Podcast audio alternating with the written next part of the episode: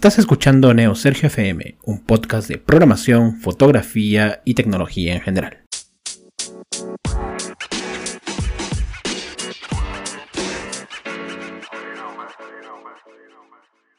Bienvenidos a este nuevo episodio, este es el episodio número 16 y el tema de hoy es los lentes fotográficos para viaje.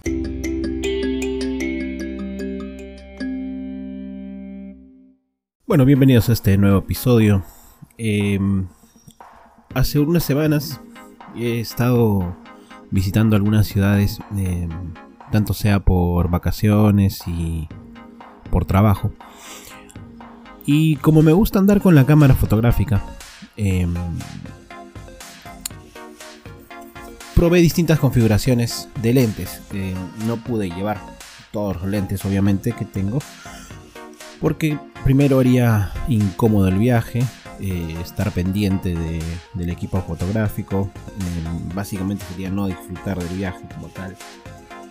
Eh, e incluso para el tema del trabajo, el estar con la cámara también dificulta el que pueda hacer un buen trabajo o estar pendiente de que la cámara no se golpee y ese tipo de cosas. Entonces, para diversas condiciones hay diversas configuraciones. Entonces de eso trata este episodio. Eh, ¿Qué es lo que yo recomendaría para diversas ocasiones en el momento de, viajar? Así que, en primer lugar, creo que la diferencia importante es eh, cuál es tu propósito de viaje. Y para eso entonces se escogen lentes específicos. Por ejemplo, si estás haciendo un viaje de turismo, con la familia sobre todo. Por lo general uno va a querer un poco de dinamismo, un poco de, movimiento, no estar tan pendiente de estar cambiando lentes a cada rato, tomar fotos del paisaje, también tomar fotos de la familia eh, y algunas fotos de la naturaleza, en fin. Entonces en ese caso yo te recomendaría tres lentes. Un gran angular, que cubra el rango de 10 a, 18 milímetros. Eh, un segundo lente que cubra de 18 puede ser hasta o sea, dependiendo del lente que tengas, ¿no? Puede ser hasta 50, puede ser hasta 150 si es que tuvieras un lente de ese tipo. Eh, un 1835 de Sigma, por ejemplo, también es una buena, una buena opción, que está en ese rango que permite tomar fotos a, la familia o tomar fotos no tan amplias, no tan, no tan angulares, pero que puedes eh, obtener alguna buena imagen. Y si te gusta mucho el retratar cosas a distancia, sobre todo en el caso de que vas a visitar algún tipo de paisaje que tenga flora y fauna que a veces es difícil llegar. Eh, en ese caso te recomiendo, te, recomiendo un tele, un teleobjetivo, que podría arrancar desde los 70 hasta los 200 o 70 hasta los 300. Entonces ahí tienes tres lentes, en los cuales vas a, vas a disfrutar tu viaje, vas a poder tener muchas cosas. Si solamente eh, puedes llevar uno, entonces yo te recomendaría mucho que lleves a un viaje de este tipo un angular. Es decir, un 10-18, eh, uno que vaya por ahí, ¿no? Eh, podría ser que también, eh, aunque no sé si sería tan versátil, pero bueno, podrías llevar un ojo de pez. Pero yo creo que mejor sería un 10-18, si es que puedes llevar solamente un lente, ¿no? El 10 para tomar cosas eh, de paisaje angulares y el 18 que te permitiría tomar fotos de la familia.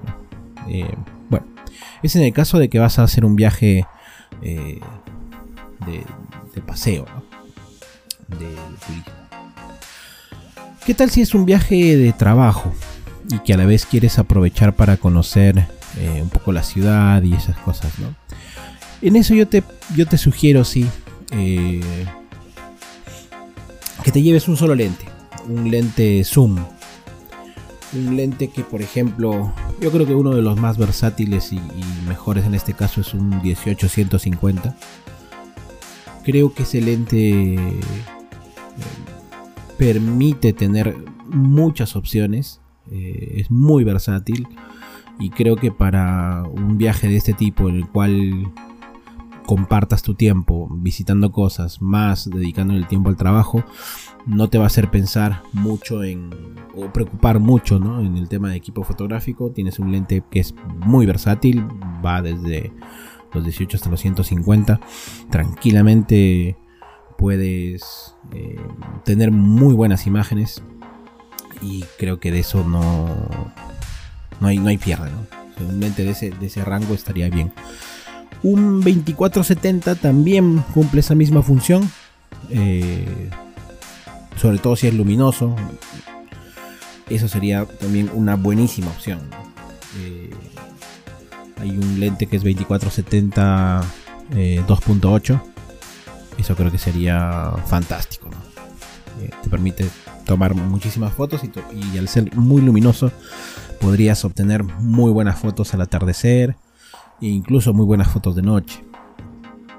yo creo que eso también es fantástico. Si el propósito de tu viaje es un propósito, es un viaje fotográfico, específicamente fotográfico, y te vas a una ciudad, a un paisaje, también depende mucho hacia dónde te estás yendo, qué cosa quieres retratar. En ese caso sí cambia un poco mi recomendación.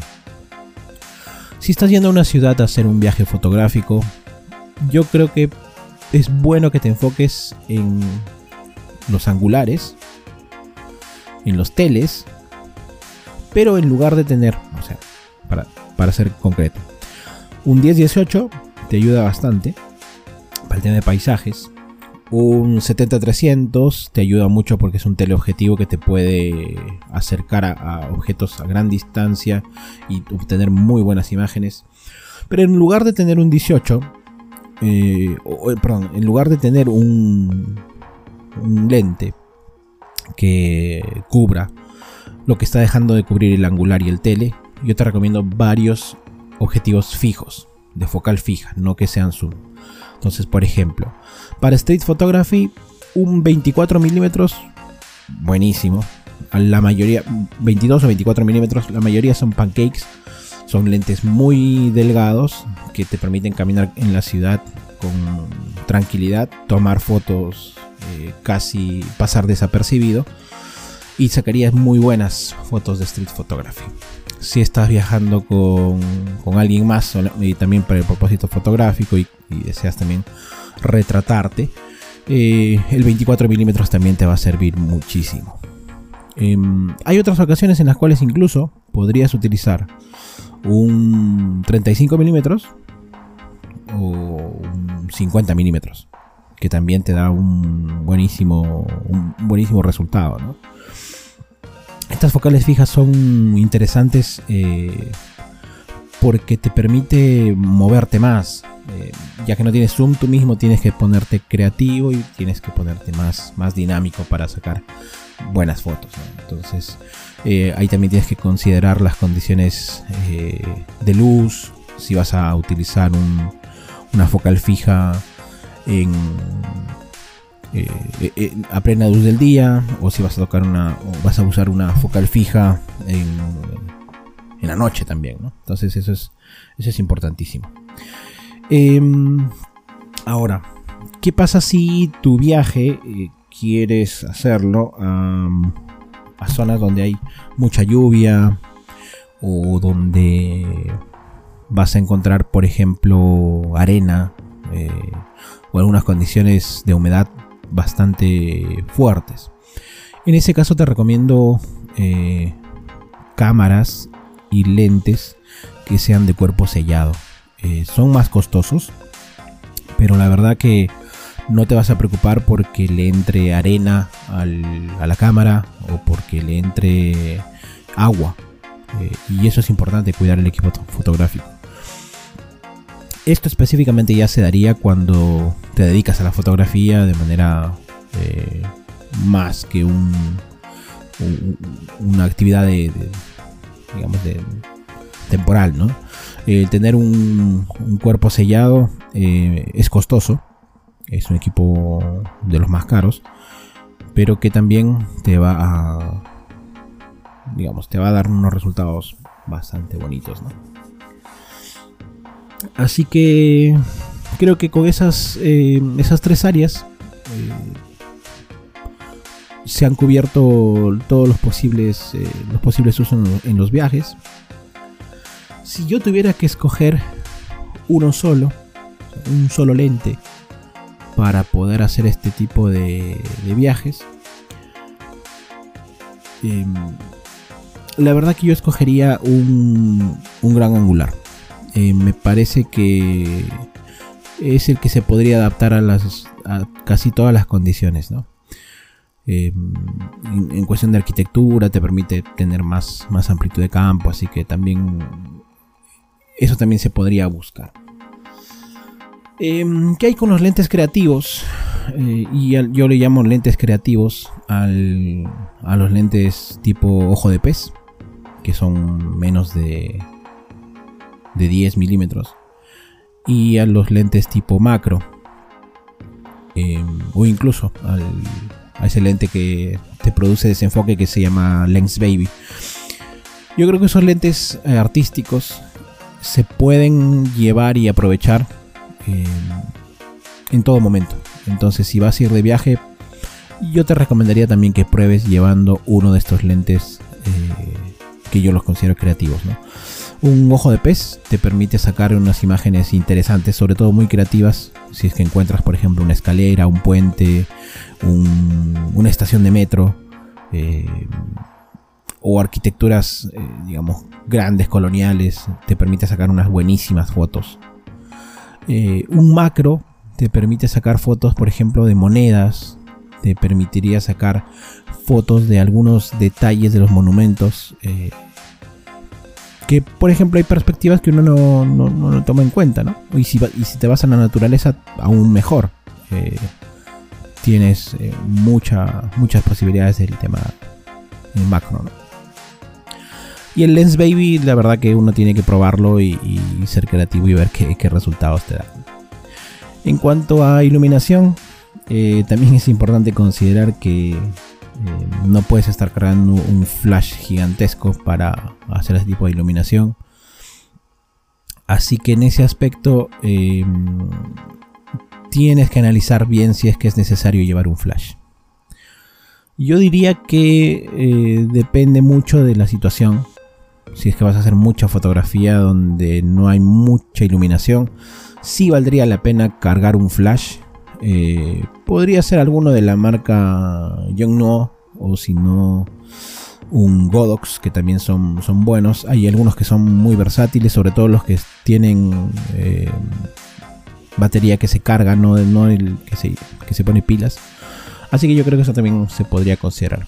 Trípode también es bueno llevar en el caso de, que vas a tomar alguna fotografía de larga exposición o vas a tomar alguna fotografía en la cual necesitas que la cámara esté estable. ¿no?